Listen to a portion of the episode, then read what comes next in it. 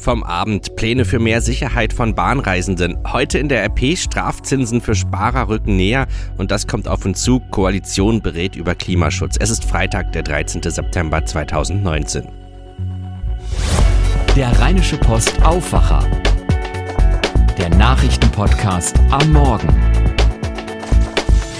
mit Daniel Fiene. Schönen guten Morgen. Ich höre schon einige von euch sagen, oh nein, es ist ja Freitag der 13. Keine Sorge, nehmt euch einfach vor, dass das ein guter Tag wird, dann wird es das auch. Ich bin überhaupt nicht abergläubisch, das hat bisher auch schon immer super geklappt. Lasst uns lieber auf den Tag schauen, beziehungsweise zunächst wie gewohnt auf den Abend. Da haben wir nämlich erfahren, wie die Bundesregierung und Bahn die Sicherheit für Bahnreisende stärken wollen. Sie wollen die Überwachung an Bahnhöfen ausweiten. Abschreckung und Aufklärung versprach Verkehrsminister Andreas Scheuer. Innenminister Horst Seehofer sagte, wir tun alles für die Sicherheit der Bahnreisenden. Er sprach auch über die Kosten der Sicherheitskräfte und der Videoüberwachung die Bahnpolizei, das machen wir. Die Bahn wird ihre Sicherheitskräfte auch verstärken. Und äh, ich rede da jetzt nicht über Kosten, weil das muss sein. Und was in der Sicherheit für die Bürger sein muss, muss der Staat zur Verfügung stellen. Dafür zahlen die Leute ihre Steuer. Bei äh, der Videogeschichte, da hat äh, der Verkehrsminister darauf hingewiesen, dass er da über 50 Millionen zur Verfügung stellt, dass wir möglichst flächendeckend äh, Videoanlagen haben. Die haben ja präventive Wirkung. Seehofer besprach auch die Einfahrtgeschwindigkeit. Die zu reduzieren, das löse keine Probleme. Er selbst sei Modellbahner. Äh, aber die Einfahrtsstrecken sind dermaßen lang, dass äh, unheimlich viel an äh, Pünktlichkeit, an Fahrzeit verloren ginge. Sie wissen, ich bin selbst ein Modellbahner und weiß, das löst uns die Probleme nicht, denn der Zug müsste ja auf eine Geschwindigkeit herabgeführt werden, wo sie auf den Schlag stehen, wenn ihnen äh, ein Mensch aufs Gleis geschubst wird. Das würde eine unheimliche Zeit in Anspruch nehmen, über mehrere hundert äh, äh Meter sozusagen äh, mit Minimalgeschwindigkeit. Und äh, das haben wir verworfen. Wir denken eher an technische Einrichtungen. Der Innenminister glaubt auch nicht, dass es Datenschutzprobleme gibt. Ich sehe jetzt äh, keine Sache, die wir da vorhaben, äh, die auf Datenschutzprobleme äh, stoßen würde. Wenn wir mehr Polizeibeamte mehr Sicherheitsleute der Bahn zur Verfügung stellen, dann äh, ist dies äh, ein gutes Recht des Staates, weil die Präsenz der Sicherheitskräfte natürlich automatisch mehr Sicherheit bedeuten. Soweit Innenminister Horst Seehofer. Schauen wir auf die RP von heute. Die Aussichten deutscher Sparer für die kommenden Jahre verdüstern sich, während das Schuldenmachen attraktiv bleibt. Die Europäische Zentralbank hat jetzt nicht nur entschieden, den Leitzins bei Null zu belassen, sondern auch die Strafzinsen für Finanzinstitute verschärft. Das heißt, für Gelder, die sie selbst kurzfristig bei der Notenbank parken, müssen Banken und Sparkassen künftig 0,5 statt wie bisher 0,4 Prozent zahlen. Dabei sollen allerdings Freibeträge eingeräumt werden, für die die Geldinstitute nicht zur Kasse gebeten werden. Trotzdem wächst mit diesem Schritt die Gefahr, dass mehr Bankkunden als bisher ebenfalls Negativzinsen zahlen müssen. Davor sind die Kreditinstitute Institute bisher in den meisten Fällen zurückgeschreckt. Von Bankenseite erntete die EZB scharfe Kritik. Eigentlich sollten die niedrigen Zinsen ebenso wie die Strafzinsen für Banken in den vergangenen Jahren dazu führen, dass mehr Kredite an Unternehmen und Verbraucher vergeben werden und diese das Geld investieren oder den Konsum ankurbeln. Auf diesen Weg sollte mehr Wachstum entstehen, einhergehend mit steigenden Preisen. Allerdings liegt die Inflationsrate in den 19-Euro-Staaten derzeit nur bei 1,0 Prozent und damit auf dem niedrigsten Stand seit zweieinhalb Jahren. Die EZB strebt einen Wert um zwei Prozent an. Die Pläne sind also bisher nicht aufgegangen. Anders als Sparer können Bauherren und Hauskäufer nach der EZB-Entscheidung von gestern jubeln. Die Finanzierung ihrer Immobiliendarlehen bleibt vermutlich auf Jahre noch günstig. Die Kredite sind bereits jetzt billig wie nie. Ein Darlehen über eine Laufzeit von zehn Jahren kostet nach Angaben der FMH Finanzberatung derzeit im Schnitt 0,69 Prozent. Allerdings befürchten Experten, dass wegen der günstigen Konditionen die Nachfrage nach Immobilien weiter steigt und dadurch eine Preisblase entsteht. Das könnte auch an den Aktienmärkten drohen. Profiteur der niedrigen Zinsen ist auch der Staat, weil er für die Ausgabe von Anleihen weniger Zinsen zahlen muss oder sogar weniger an Anleger zurückzahlen muss, als er geliehen hat. Mit lustigen Videos auf YouTube wurden sie bekannt. Mit der Bezeichnung YouTube-Zwillinge können sie trotzdem nicht viel anfangen. Heiko und Roman Lochmann aus Darmstadt sind als Lochis bekannt geworden. Äh, doch die Lochis wollen sie jetzt hinter sich lassen und künftig sich anderen Projekten widmen. Heute erscheint ihr drittes und letztes Album, Kapitel X. Und dazu findet ihr passend heute in der Rheinischen Post ein Interview, das lest ihr auch auf RP Online.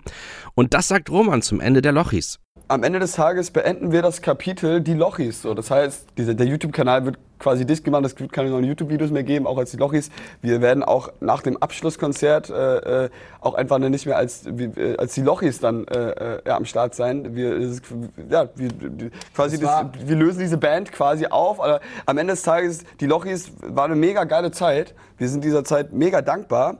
Aber und äh, es ist wirklich so, die soll jetzt da bleiben, wo sie ist, weil wir merken, wir entwickeln uns weiter, wir spüren diesen Drang nach Veränderung und deswegen wollen wir jetzt auch weitergehen. Deswegen äh, äh nehmen wir Abschied von die Lochis, nehmen Abschied von diesem Kapitel und äh, am Ende war das wirklich eine Herzensentscheidung und äh, ich glaube, es war auch richtig so, es fühlt sich richtig an. Das sagt Heiko über die Nachteile der Plattform YouTube.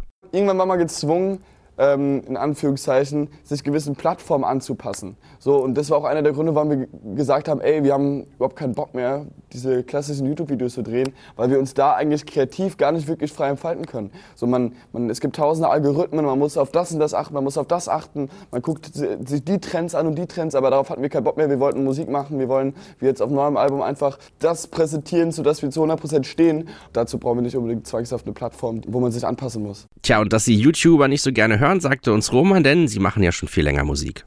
Wir machen, seitdem wir Kinder sind, Musik. Auch weit von YouTube entfernt schon. Da haben wir so, das ist wirklich das, das Feuer, was total in uns brennt. Deswegen sehen wir es auch wirklich als unsere Leidenschaft. Äh, Entertain macht uns mega viel Spaß. YouTuber und so was, das, das, das hören wir gar nicht mehr gerne, einfach weil es erstens, weil es einen auch so auf eine Plattform beschränkt. So. Und am Ende, ist am Ende des Tages ist es ja irgendwie auch eine, eine Kunstform und äh, auf welcher Plattform man es am Ende ausübt, ist ja eigentlich egal. So. Und das sagen sie über ihre Zukunft. Ja, wir sind 20, ne? Von daher, äh, wir, ich glaube, wir können davon ausgehen und wir hoffen, dass, äh, weil wir noch sehr jung sind und hoffentlich noch sehr viel vor uns haben, dass da noch ganz viel mehr auf uns wartet. Was es genau ist, das wissen wir nicht. Und wo wir schon bei der Zukunft sind, schauen wir mal auf die Themen, die jetzt auf uns zukommen. Seit Wochen verweist die Bundesregierung darauf, am 20. September ihr Klimapaket vorlegen zu wollen. Mittlerweile bleibt nur noch eine Woche zu diesem Termin. An Vorschlägen zum Thema mangelt es nicht, aber was nun konkret drinstehen soll, das ist noch unklar. Heute Abend sollen die Gespräche darüber bei einem Koalitionstreffen weitergehen. Jan-Henner Reitze, die Regierung möchte mit dem Paket die Weichen dafür stellen, dass Deutschland seine Klimaziele erreicht. Wie stehen die Chancen, dass dieses Paket wirklich der große Wurf wird und es zum Beispiel eine CO2 CO2-Bepreisung gibt. Vorschläge gibt es ja eine ganze Menge, aber Einigkeit in der Regierung, was sich nun wirklich ändern soll, die fehlt noch an vielen Stellen. Zumindest SPD und CDU sind sich einig, dass es teurer werden muss, CO2 auszustoßen. Die SPD möchte möglichst schon ab dem kommenden Jahr extra Steuern auf Sprit oder Heizöl erheben und die zusätzlichen Einnahmen dann an die Bürger zurückgeben. Die CDU lehnt alles, was Steuererhöhung heißt, ab, möchte über einen Zertifikatehandel aber letzten Endes etwas Ähnliches erreichen, was eben nur anders heißt. Die CSU bremst bei der ganzen Frage der CO2-Bepreisung und warnt davor, zum Beispiel Pendler zu verärgern, weil es für die teurer werden würde. Wo zeichnen sich denn schon Änderungen ab und was bringen die fürs Klima? Bei der Mehrwertsteuer für Bahntickets wollen alle Koalitionsparteien eine Senkung, sprich Fahrkarten im Fernverkehr sollen günstiger werden, damit mehr Leute mitfahren. Auch der öffentliche Nahverkehr soll ausgebaut werden und wir Bürger sollen dafür belohnt werden, wenn wir energiesparende Haushaltsgeräte kaufen oder im Haus oder in der Wohnung eine energiesparende Heizung einbauen lassen. Ob mit solchen eher kleinen Stellschrauben am Ende aber das Klima gerettet werden kann, ist fraglich. Wie soll jetzt innerhalb von einer Woche das große Paket zusammengestellt werden? Es sind noch viele Gespräche angesetzt. Heute Abend könnte es erstmal lange dauern. Eine endgültige Einigung wird dann aber noch nicht stehen, weil die einzelnen Parteien auch noch intern weiter beraten in den nächsten Tagen. Stehen soll das Paket dann erst in der Nacht, bevor das Klimakabinett am nächsten Freitag zusammenkommt. Dieser ganze Zeitplan ist also schon jetzt ausgereizt und es muss sich dann zeigen, ob die Regierung sich einen Gefallen getan hat, damit so große Erwartungen zu schüren in diesen Termin oder ob die Erwartungen enttäuscht werden. Ein Bericht von Jan-Henner Reitze von der Deutschen Presseagentur. In Frankfurt wird um 11 Uhr der Bundesgrundschulkongress eröffnet. Im Mittelpunkt der Festveranstaltung in der Pauluskirche steht eine Rede von Bundespräsident Frank-Walter Steinmeier. Anlass ist ein Doppeljubiläum. Seit 100 Jahren gibt es Grundschulen in Deutschland, seit 50 Jahren den dazugehörigen Fachverband. Schauen wir auf das Wetter. Sonne und Wolken bei 21 Grad gibt es heute am Freitag hier im Rheinland. Viel wärmer wird es am Wochenende nicht, allerdings sonniger. Es wird also ein angenehmes Wochenende mitten im September.